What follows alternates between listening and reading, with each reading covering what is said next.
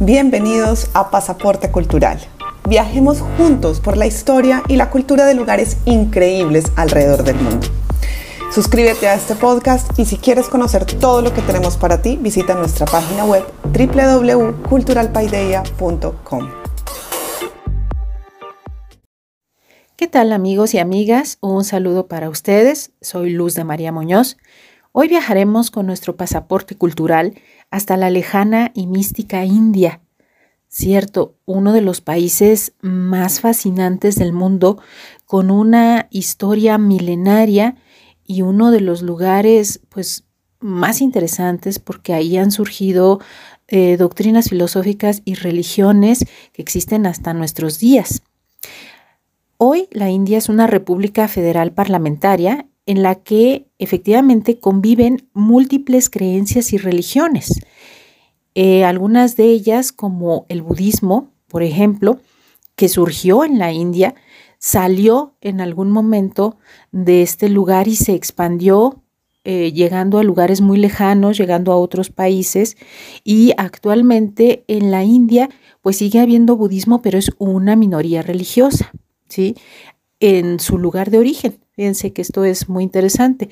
La religión mayoritaria, por el contrario, en la India es el hinduismo y es precisamente a uno de los lugares más sagrados del hinduismo a donde nos vamos a dirigir en esta ocasión. Vamos a ir hacia el norte de la India, en el estado de Uttar Pradesh y a orillas del Ganges, este gran río sagrado. Ahí, en sus orillas, se encuentra Benares, que es la séptima ciudad sagrada del hinduismo. También se conoce como Varanasi, y esto significa la ciudad de los templos o la ciudad santa de la India.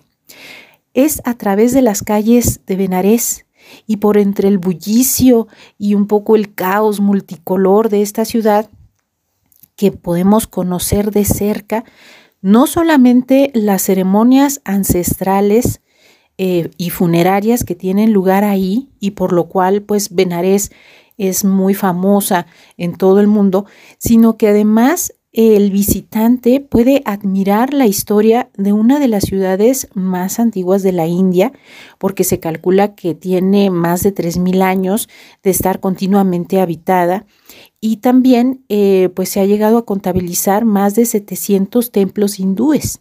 Entonces, ya eh, el hecho de estar en Benares, y ahorita vamos a comentar lo que sucede particularmente en las orillas del río Ganges, pero eso es transportarnos efectivamente a una atmósfera de lo sagrado y lo antiguo, al corazón mismo de lo más religioso que puede haber en la India. Y esto va en dos vertientes, porque ahorita vamos a comentar qué es lo que sucede eh, en este sitio, que es eh, una parte muy importante de las creencias del hinduismo, pero también en Benares, bueno, muy cerquita de ahí, vamos a hablar de este otro sitio que también es fundamental para el budismo. Entonces, queridos amigos, para que ustedes tengan una idea de la importancia de esta ciudad de Benares, es para la religión hindú eh, lo equivalente a la Meca, es decir, lo que para el Islam es la Meca, así se ha considerado que es Benares para el, hinduismo, ¿no? Eh, o digamos Jerusalén para el cristianismo.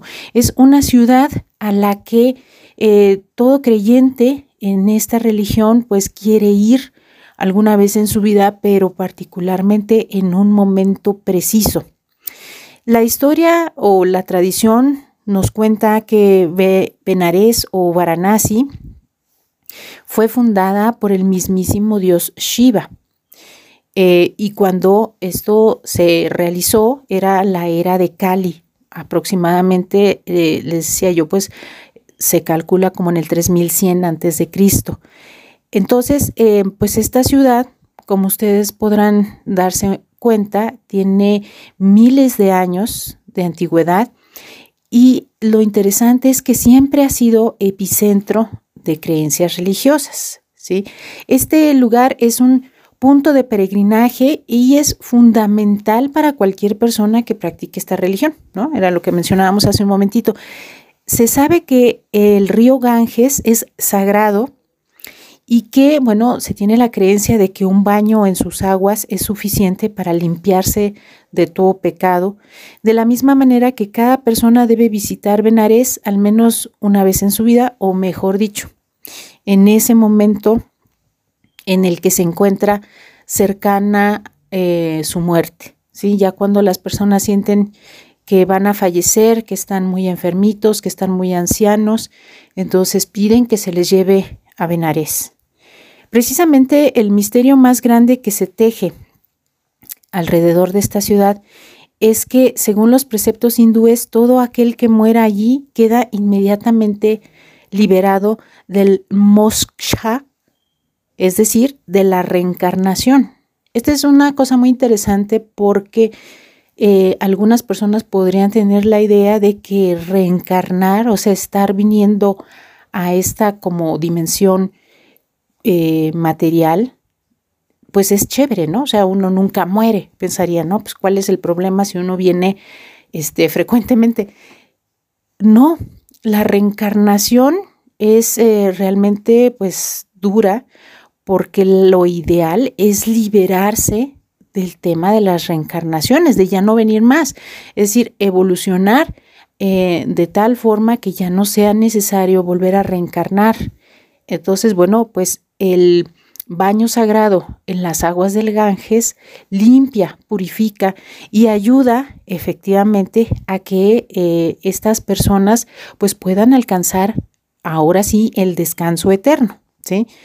Y fíjense que este beneficio eh, de la ciudad de Benares, eh, pues dicen que alcanza una eh, distancia aproximada de hasta 60 kilómetros a la redonda de la ciudad. Entonces, por esa razón, miles de cuerpos son ofrendados al río Ganges cada año.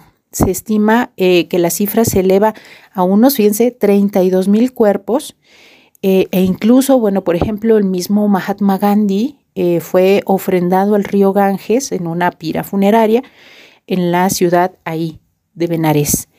Este culto a la muerte, entonces, eh, no, se, no se lleva a cabo en cualquier lado, ¿sí? O sea, en cualquier sitio o cualquier eh, lugar de las orillas del Ganges, sino que tiene unos sitios particulares en donde es que se realizan estas ceremonias. Se llaman los GATS, los GATS son unos amplios escalones o pasarelas hechas de piedra que conducen al río. Están ahí pues para facilitar efectivamente las actividades de miles de hindúes que deben de realizar para vivir en comunión con sus creencias. Eh, otro tipo de actividades, también hay quienes meditan, em, oran, mm, se bañan, ofrendan y por supuesto pues esta parte importante que es la incineración de los cuerpos de los seres queridos. Entonces hay permanentemente mucha actividad en las orillas del río, ahí en los GATS, eh, que yo les cuento, ahí es donde pues permanentemente encontramos gente que está realizando alguna de estas actividades. Pero incluso no en todos los GATS eh, se puede hacer cualquier cosa, ¿sí? Solo en los llamados Manikarnika, Harishandra y Varanasi es permitido llevar a cabo los funerales sagrados. Así, amigos y amigas, viajar a la India para asistir a estos eh, funerales que se practican en público, pues para los ojos eh, de los visitantes de tradición occidental, como también podemos ser nosotros, pues puede resultar difícil, puede resultar a veces incómodo. Hay que estar preparado, eso sí es importante. Hay que ser muy consciente cuando uno va a este lugar tan importante del simbolismo del sitio y estar abierto efectivamente a las costumbres y las creencias del país. ¿sí? Es decir, nosotros sabemos perfectamente que aunque todas estas ceremonias, todos estos ritos se lleven a cabo a cielo abierto y en plena luz del día, o sea, no es precisamente como eh, para el ojo curioso de los visitantes, sino que se trata de un acto sagrado y milenario que están llevando a cabo los participantes. Eh, entonces, bueno, pues esto es con respecto a la ciudad de Benarés, que es una parte muy importante para los eh, indios el poder viajar a esta ciudad y realizar ahí estos ritos funerarios. Por otro lado, decíamos también que muy cerca de Benarés, a un poco más de 10 kilómetros de distancia en dirección nordeste, se encuentra Sarná, otro sitio también muy importante, pero esta vez para el budismo. Eh, y este sitio además se encuentra, pues es un, es un sitio arqueológico, se tuvo que excavar y se ha eh, rescatado, restaurado, se encuentra en la lista tentativa de la UNESCO para convertirse en patrimonio de la humanidad. De la misma forma eh, que Benarés, eh, también Sarná cuenta la tradición que fue el primer sitio al que llegó Siddhartha Gautama, ¿sí? el que se convirtió en el Buda. Recuerden que Buda significa el iluminado.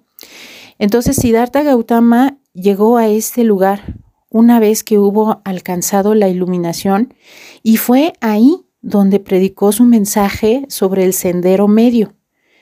Y pues esta fórmula o estos consejos que dio Buda para alcanzar el nirvana.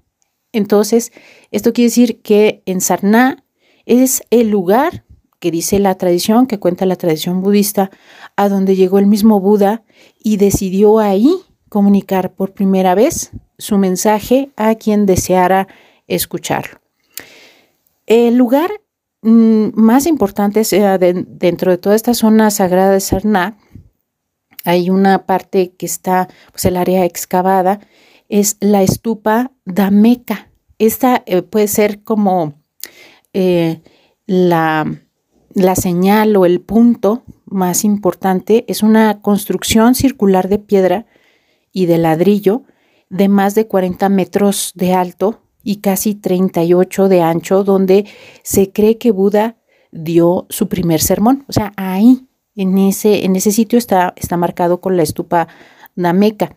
Sarna, entonces, eh, pues estuvo abandonada durante mucho tiempo, fue redescubierta por arqueólogos británicos hacia mediados del siglo XIX eh, y bueno, pues se, estuvo entonces trabajando a partir de ese momento eh, y eh, pues mm, se rescató, digamos, ¿no? Su memoria y se descubrió también, fíjense, el esplendor y la relevancia que había tenido en el pasado. Entonces, fue así como Sarná también eh, pues ha recuperado esta importancia eh, como una zona eh, que es pilar de los orígenes del budismo. Es más, hay otro detalle también importante ahí en Sarná y es que hay un precisamente un pilar de Ashoka, del rey Ashoka, este rey que se convirtió al budismo y que lo ayudó tanto a difundir. Bueno, pues Ashoka estuvo eh, poniendo como columnas mm, en diferentes lugares, ¿sí? Eh, mm, y en este sitio de Sarna hay una, de hecho la, la mejor conservada de las columnas de Ashoka, en la que se conmemora la visita de este rey que tuvo lugar pues hacia el siglo III antes de Cristo. Eh, y esta eh, columna, decíamos la de Sarná, em, es una de las que mejor se conservan, son como 19 columnas en total que están en diferentes sitios. También tiene un detalle esta columna y son cuatro leones esculpidos en piedra que coronan la, pieza, la columna. Son únicos, es decir, son unas piezas eh, impresionantes eh, y fueron, de hecho, eh, nombrados o escogidos como el emblema nacional de la India. Y es así, queridos amigos y amigas de Pasaporte Cultural, que esta es la recomendación para visitar Benares y luego muy cerquita de ahí la ciudad sagrada del budismo que es Sarna. Es una visita que no deja indiferente a nadie. Es acercarse a lo más místico que tienen estas religiones y por supuesto es una experiencia que vale la pena realizar. Nos escuchamos la próxima y no olviden hacernos llegar sus comentarios. Hasta pronto.